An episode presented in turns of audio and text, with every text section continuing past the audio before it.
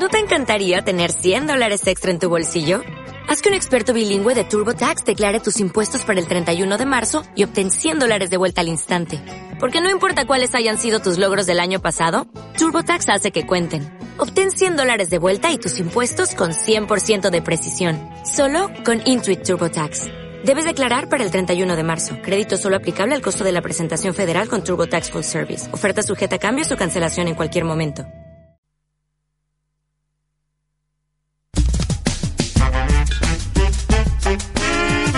Los miércoles de 5 y media a 6 de la tarde en Radio Marmolejo, El Marcapáginas. Un programa donde te contamos toda la actualidad en literatura, novedades en la biblioteca, actividades culturales en Marmolejo, entrevistas, lecturas, debates, curiosidades, la lectura en la infancia, cuentos.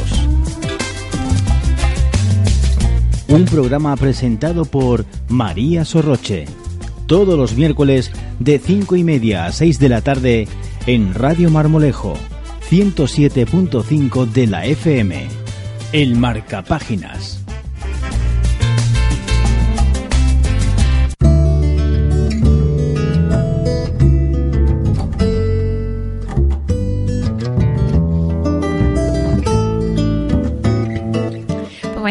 Como cada miércoles eh, damos paso con nuestro programa de literatura y de cultura en general, como ya sabéis, en el que tratamos pues libros actuales que tiene la biblioteca, algunas poesías y otras cositas más.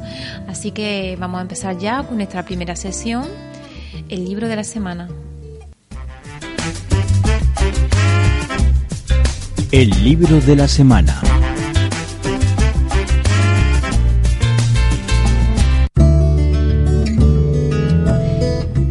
Este caso vamos a hablar de la primera parte de una trilogía llamada la trilogía de Cicerón del autor británico Robert Harry.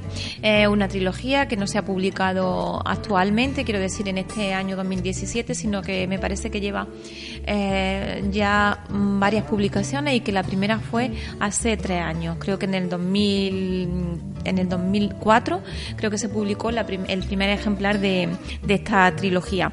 Eh, corresponde a la vida, como bien dice, de Cicerón, pero es una trilogía que está enganchando desde el primer momento a los lectores porque el autor eh, utiliza mm, tiempos o acontecimientos pasados para explicar el presente o extrapolarlo al presente cuenta la vida de cómo Cicerón llegó a ser lo que fue gracias a su oratoria y bueno vamos a, escucharlo de uno de las personas que se lo han leído y una, una seña y una opinión del propio lector.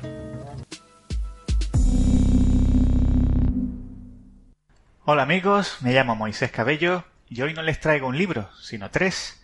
Imperium, Conspiración y Dictator, del autor británico Robert Harris. Como se puede intuir, estamos hablando de novela histórica, pero no solo histórica. Robert Harris es conocido por escribir thrillers políticos tales como El poder en la sombra, que es conocido sobre todo por su adaptación cinematográfica llamada El escritor de Roman Polanski.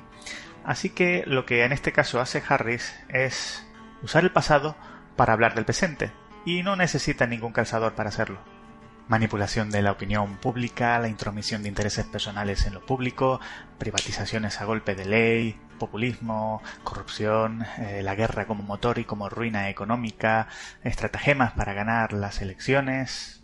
Está todo aquí. Las novelas transcurren en un momento clave de la historia de Occidente, que es el ocaso de la Segunda República Romana. Nuestro protagonista es Marco Tulio Cicerón, conocido en los libros de historia por ser un importante orador, eh, político, abogado y filósofo de la época, y también es conocido por ser el autor más prolífico de Internet. Todo esto suena muy aburrido, pero la historia también da a Harris un notable sustrato dramático con el que tejer una historia muy interesante, y es que Cicerón fue alguien que sin nacer en familia rica ni tener la menor relación con el ejército, llegó a convertirse en una de las personas más poderosas e influyentes de la Segunda República tan solo con el don de su palabra. Pero la voz que narra esta historia no es la de Cicerón, sino la de su esclavo Tirón. Gracias a Tirón se conserva buena parte de la correspondencia de Cicerón, tanto la personal, lo que ha ayudado a Harris a humanizar a su personaje de manera verosímil, como con figuras importantes de la época, gracias a lo cual sabemos muchísimo más de ellas. Bruto, Pompeyo el Grande, Julio César. Pero no solo salvó su correo, Tirón también creó un revolucionario sistema de símbolos gracias a los cuales podía anotar en tiempo real las arengas de su señor, tanto las de abogado como las de político. Esto prácticamente le convirtió en el padre de la taquigrafía y dos mil años después aún seguimos usando algunos de los símbolos y abreviaturas salidas de la mente de Tirón. Sin él, Cicerón solo sería una sombra en la historia. Las novelas nos llevan a través de la vida de Cicerón, desde que es un joven y ambicioso abogado cuyo duelo contra un famoso veterano prácticamente creó el drama legal como género narrativo hace más de dos mil años, hasta el Cicerón que ha llegado a lo más alto en política, capaz de desbaratar conspiraciones o enfrentarse a hombres con legiones de soldados detrás, tan solo con su habilidad para la oratoria. Cabe aclarar que estas novelas no son ni una biografía ni un libelo, donde generalmente se retrata a Cicerón eh, como patriota brillante y sabio, o como vanidoso, cobarde y manipulador, Harris une los claros y los oscuros para crear un personaje tridimensional y creíble, de carne y hueso. Estas novelas me parecen de lo mejor que he leído en literatura histórica, diría que incluso a la altura de lo mejor de Robert Graves, y también se agradece una historia en la que la epicidad y el idealismo no vengan obligatoriamente de la fuerza de las armas. Imperium, Conspiración y Dictator, también conocidas como la trilogía de Cicerón de Robert Harris, publicado en España por Grijalbo.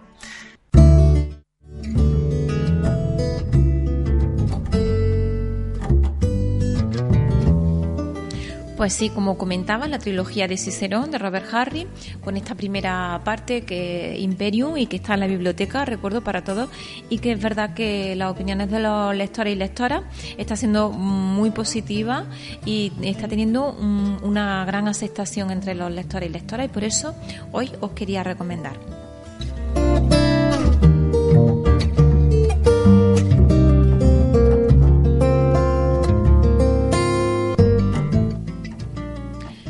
Bueno, pues ahora vamos a hablar sobre mm, la importancia de la lectura en los más pequeños, que es un tema que hemos tratado en, programas anteriores y que queremos seguir ahondando en este tema porque nos parece muy interesante.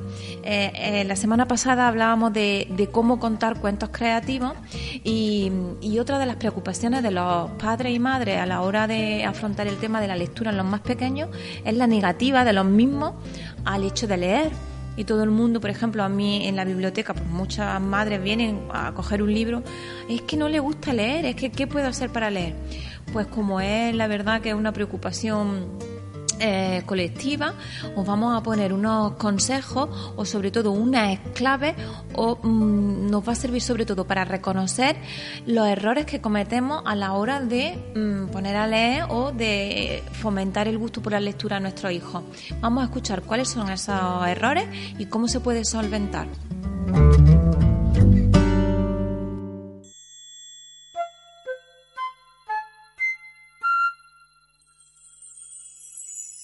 Hola, soy Alberitora de Guía Infantil. En este videoblog no te vamos a abrumar con las mil y una razones por las que es importante que un niño lea. Seguro que ya conoces todas las ventajas. Aún así, no me resisto a darte unas cuantas pinceladas, así muy rápidas. Estimula la escritura, el lenguaje, fomenta el aprendizaje, la atención, el vocabulario, el conocimiento del medio. Y estas son solo unas pocas. Lo que sí vamos a tratar en guiainfantil.com es una pregunta que nos hacéis de forma muy habitual. Mi hijo no lee, ¿qué puedo hacer para cambiar eso? Pues es muy fácil. En ocasiones lo único que tenemos que cambiar es nuestra estrategia como padres, porque nosotros, sin darnos cuenta, cometemos algunos errores que llevan a que nuestros hijos no se conviertan en esos pequeños grandes lectores que queremos. Estos son seis errores de estrategia que cometemos los padres y seis soluciones para que nuestros hijos sean grandes lectores. Error número uno. No darle a nuestros hijos los libros que le gustan. En ocasiones los padres nos empeñamos en dar a los niños esos libros que tanto nos gustaron a nosotros cuando éramos pequeños, o ese libro que ha leído el hijo del vecino y que le ha tenido cautivado una semana, o esos libros que están de moda. No, tenemos que dejar que nuestros hijos escojan sus propios libros, sus propios cuentos, esos que son acordes a sus gustos. Error número 2. No acercar los libros a los niños.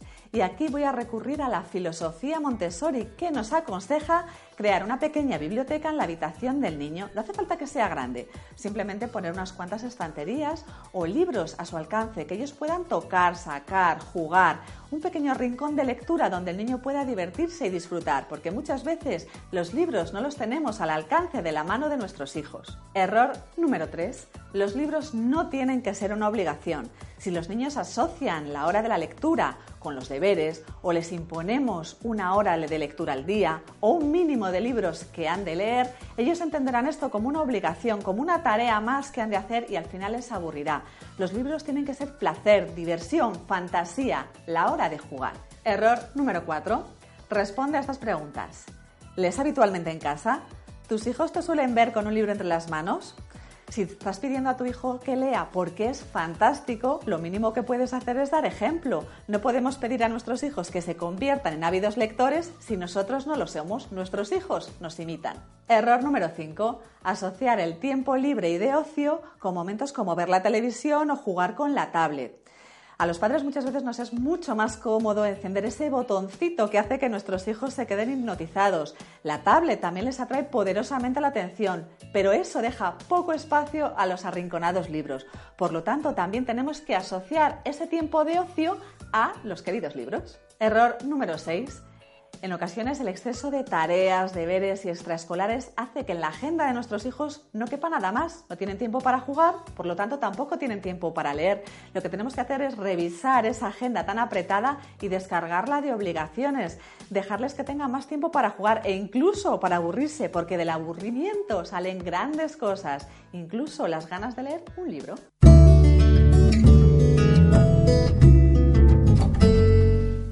Seguro que os, habéis sentido identificados y sobre todo habéis cometido o habéis reconocido por lo menos eh, algunos de los errores que nos comentaba. Eh, sí, la verdad, lo más importante, eh, yo lo suelo decir a las madres y los padres cuando vienen a la biblioteca, cuando porque no sé si por las prisas o por el agobio de que lean a toda costa, vienen y muchas veces hasta se ponen ellos a elegir los libros de los niños, van a la estantería, venga este, ¿no te gusta este? Y yo creo que ese es el primer gran error que cometemos, que es que no dejamos ni, ni que los niños elijan, ni que se rindan ante un libro, porque mm, puede ser que abra y empiece a leerlo y no le guste. Entonces el hecho de que eh, se le den títulos impuestos y además lo obliguemos a terminarlo, puede marcar significativamente que el niño pues decida ser lector o no. Entonces, tenemos sobre todo que mm, procurar que la lectura sea un placer, que se elija el momento, que se elija los títulos y no se, no se imponga sobre todo la lectura. Yo creo que ese es el camino y bueno, pues recomiendo que, vayamos por esa, por esa senda. Y ahora sí, pues bueno, no, no está en los libros, pero sí lo vamos a escuchar, un cuento para los más pequeños. Es un cuento en valores que se titula El erizo y el globo.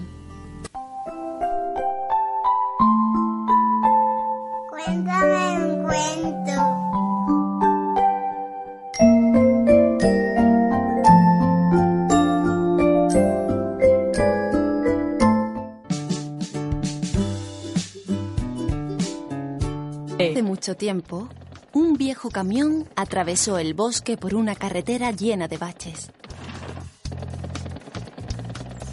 Por accidente, una caja se cayó del camión. Erizo que casualmente caminaba por allí, la vio y decidió cogerla. De camino a casa, Erizo sentía muchísima curiosidad por saber qué había dentro de la caja.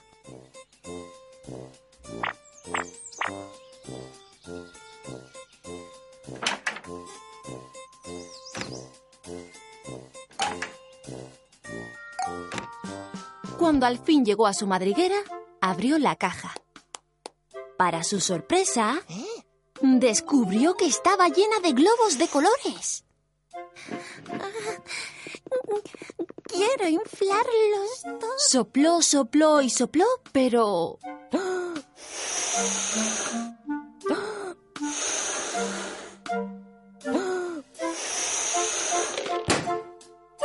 globo explotó al tocar las afiladas púas de Erizo. Triste, Erizo fue en busca de Conejo para pedirle ayuda. Tenía la esperanza de que él pudiera echarle una mano, pues no tenía púas. ¿Puedes ayudarme, por favor? Conejo tomó mucho, mucho aire, pero... Al tener los dientes tan grandes, no pudo inflar el globo. Solo le salía un silbido. Así que Erizo y Conejo fueron a buscar a Ardilla para pedirle ayuda. Esperaban que ella pudiera inflar los globos porque tenía los dientes más pequeños. ¿Nos puedes ayudar, por favor? Eh, por favor. Ardilla sopló y sopló. Sopló lo más fuerte que pudo.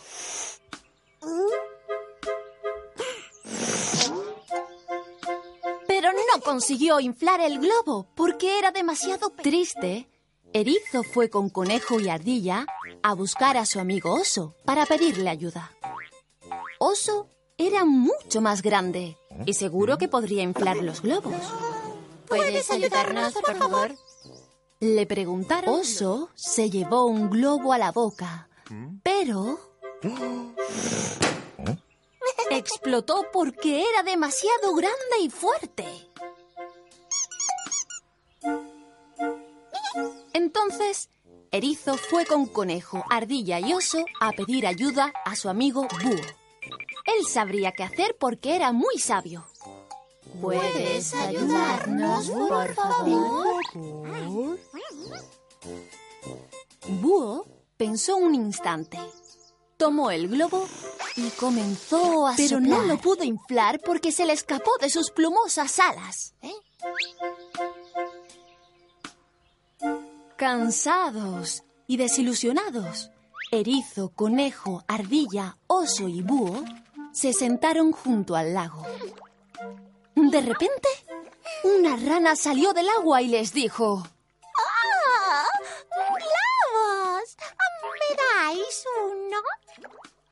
Nadie pensó que podría hacerlo. Pero, para sorpresa de todos, pudo llenar un globo para cada uno de sus nuevos amigos.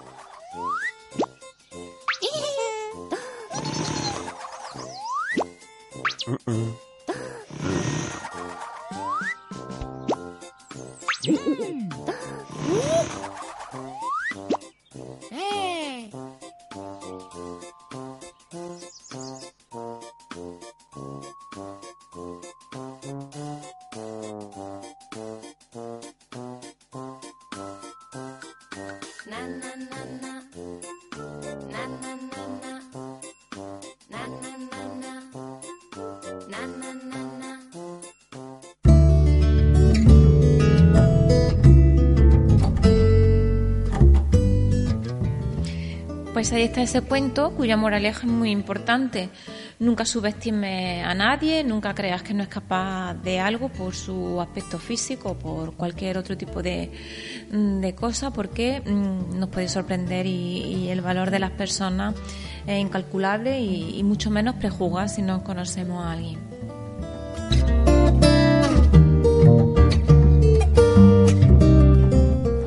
Pues este tipo de lectura es la que desde este programa promovemos para los más pequeños, eh, dejar un poco atrás las lecturas clásicas en las que la bruja siempre es mala, el lobo, que es un precioso animal, también es malvado, y, los hombres salvan a las mujeres, o las mujeres son tienen suerte en la vida por la belleza que se les ha otorgado al nacer, o son felices si un príncipe le da un beso.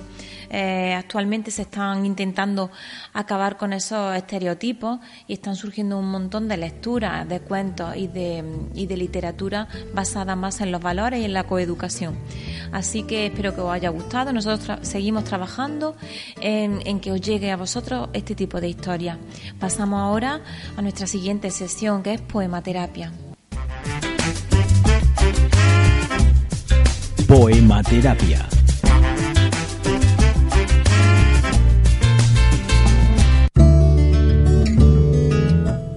Bueno, y en este caso tengo que deciros que no es un, un poema como tal, sino que hoy vamos a extraer otro cuento corto con una, una sabia moraleja al final. Muchos de vosotros y vosotras conoceréis al maestro Jorge Bucay.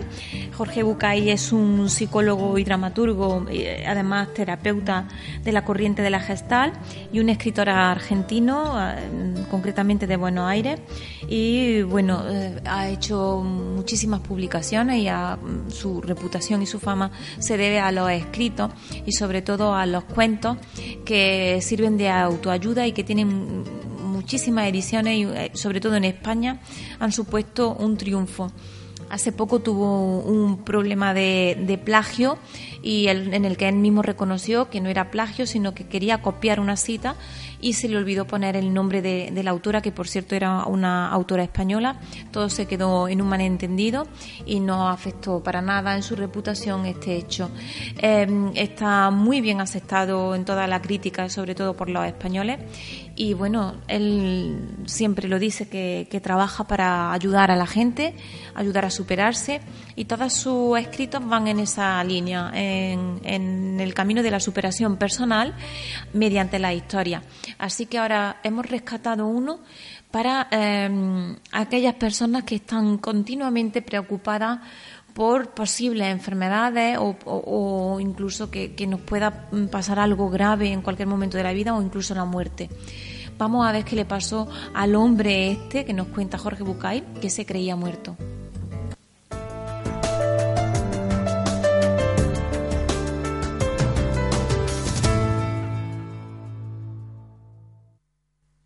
Había una vez un hombre muy aprensivo respecto de sus propias enfermedades y sobre todo muy temeroso del día en que le llegara la muerte. Un día, entre tantas ideas locas, se le ocurrió pensar que a lo mejor, a lo mejor, ya estaba muerto. Entonces fue donde su mujer y le dijo, Dime, esposa mía, ¿no estaré muerto yo? La mujer rió, le dijo que se tocara las manos y los pies. ¿Ves? le afirmó, están tibios, ¿verdad? Pues bien, esto quiere decir que estás vivo. Si estuvieras muerto, tus manos y tus pies estarían helados. Al hombre le pareció muy razonable la respuesta y se tranquilizó. Pocas semanas después, un día en que estaba nevando, el hombre fue al bosque a cortar leña. Cuando llegó al lugar, se quitó los guantes y empezó a cortar troncos con su hacha. Sin pensarlo, se pasó la mano por la frente y notó que estaba muy fría. Acordándose de su miedo y de lo que le había dicho su esposa, se quitó los zapatos y los calcetines y confirmó con horror que sus pies también estaban helados. En ese momento no le quedó ninguna duda. Se dio cuenta de que estaba muerto. No es bueno, se dijo, que un muerto ande por ahí cortando leña. Así que dejó el hacha junto a su mula y se tendió quieto en el suelo helado, con las manos cruzadas sobre el pecho y los ojos cerrados. Al poco de estar tendido en el suelo, una jauría de perros se acercó a las alforjas donde se hallaban las provisiones. Al ver que nada los detenía, destrozaron las alforjas y devoraron todo lo que había de comestible en ellas. El hombre pensó, suerte tienen esos perros de que estoy muerto, si no, yo mismo los echaba a patadas. La jauría siguió husmeando y descubrió a la mula atada a un árbol. Fácil presa para los afilados dientes de los perros. La mula chilló y cosió, pero el hombre solo pensaba en cómo le hubiera gustado defenderla si no fuera porque él estaba muerto. En pocos minutos dieron buena cuenta de la mula y tan solo algunos perros seguían royendo los huesos. La jauría insaciable siguió rondando el lugar. No pasó mucho tiempo hasta que uno de los perros percibió el olor del hombre. Miró a su alrededor y vio al leñador, tendido, inmóvil en el suelo. Se acercó lentamente, muy lentamente, porque para él los hombres eran seres muy peligrosos y traicioneros. En pocos instantes, todos los perros rodearon al hombre con sus fauces babeantes. Ahora me van a comer, pensó el hombre. Si no estuviera muerto, otra sería la historia. Los perros se acercaron y viendo su inmovilidad, se lo comieron.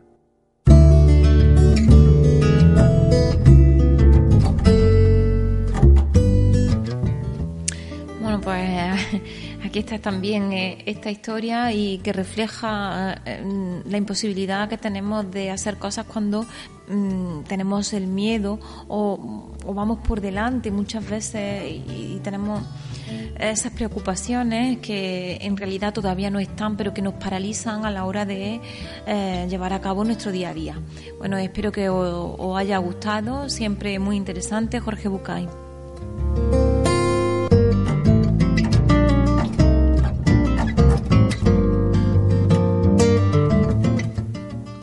Y para finalizar el, programa vamos a, a adelantaros las actividades que se están llevando a cabo precisamente esta semana que está muy activa.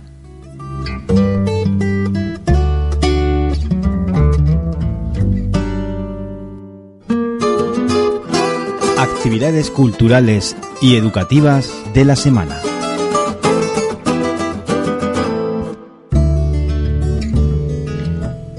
Pues sí, precisamente esta semana estamos llevando a cabo un montón de actividades, un programa bastante amplio y completo dentro de la Semana del Aceite de, Oliva en Marmolejo. Es el segundo año en que se celebra una serie de actividades para conmemorar este día y para ensalzar pues este mm, producto autóctono y el ayuntamiento pues bueno eh, está llevando a cabo bastantes actividades. Eh, hoy miércoles precisamente ha tenido lugar en el colegio para los alumnos de primero y segundo de primaria pues un, cuento, un vídeo explicativo sobre el origen del aceite de oliva y también esta tarde eh, os comento que habrá una charla informativa sobre la diferencia entre el olivar de secano y el de regadío. Muy interesante para todas aquellas personas que tengan cultivo o que estén interesadas sin más en este tema. Eh, la charla será, será a cargo de Luis Fernando Carrillo y Hernández Pineda, que es un ingeniero agrónomo experto en regadío y será aquí en el salón de, perdón, en el ayuntamiento, en el salón de pleno a las 7. Recuerdo, charla informativa sobre la diferencia entre olivar de secano y de regadío en el salón de pleno del ayuntamiento a las 7 de la tarde.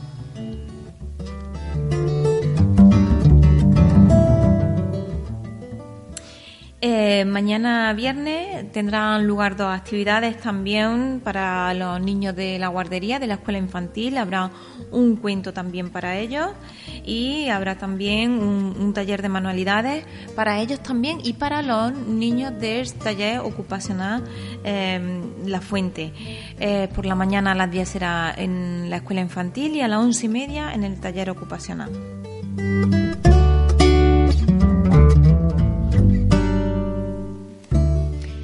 Para los más grandes habrá un taller de elaboración también el viernes 24 de elaboración de jabones y cosméticos a base de aceite de oliva virgen extra.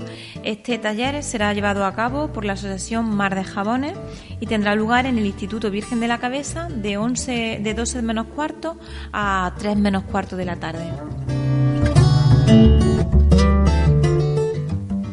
Son las actividades que quedan para esta semana, repito, dentro del programa de la segunda semana del aceite de oliva en Marmolejo, pero que el lunes también tuvo actividades eh, para los más pequeños, también para los mayores que están en gimnasia de mantenimiento.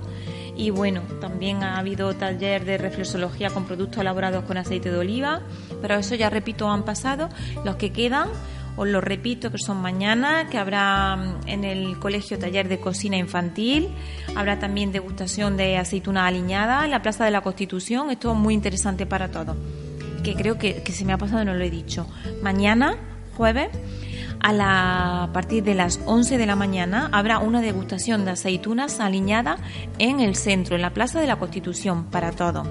Luego por la tarde, esta tarde, esta tarde, habla una charla informativa sobre la diferencia del olivar entre secano y de regadío, a las 7 en el Salón de Pleno.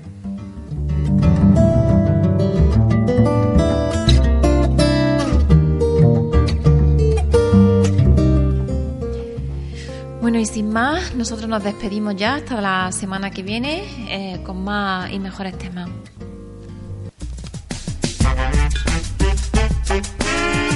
Los miércoles de 5 y media a 6 de la tarde en Radio Marmolejo, en Marca Páginas. Un programa donde te contamos toda la actualidad en literatura, novedades en la biblioteca, actividades culturales en Marmolejo, entrevistas, lecturas, debates, curiosidades, la lectura en la infancia, cuentos. Un programa presentado por María Sorroche. Todos los miércoles de 5 y media a 6 de la tarde en Radio Marmolejo, 107.5 de la FM. El Marcapáginas.